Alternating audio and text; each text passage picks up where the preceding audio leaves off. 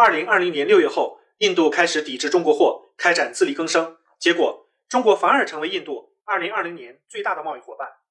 因为中国是全球供应链不可或缺的一部分，印度从原材料到关键零部件都严重依赖中国进口。印度百分之七十电子组件，百分之四十五耐用消费品，百分之七十原料药，百分之四十的皮具都来自中国，而且中国成了印度最大出口目的地。印度发现更加离不开了。铁矿石源源不断出口中国，印度喧嚣一时的抵制中国货热潮，最终只是说说而已。这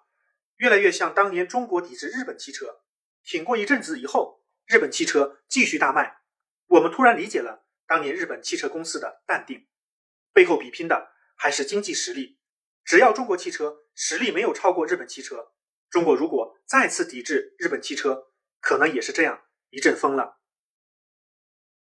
欢迎大家关注卢晓夫看欧洲，谢谢。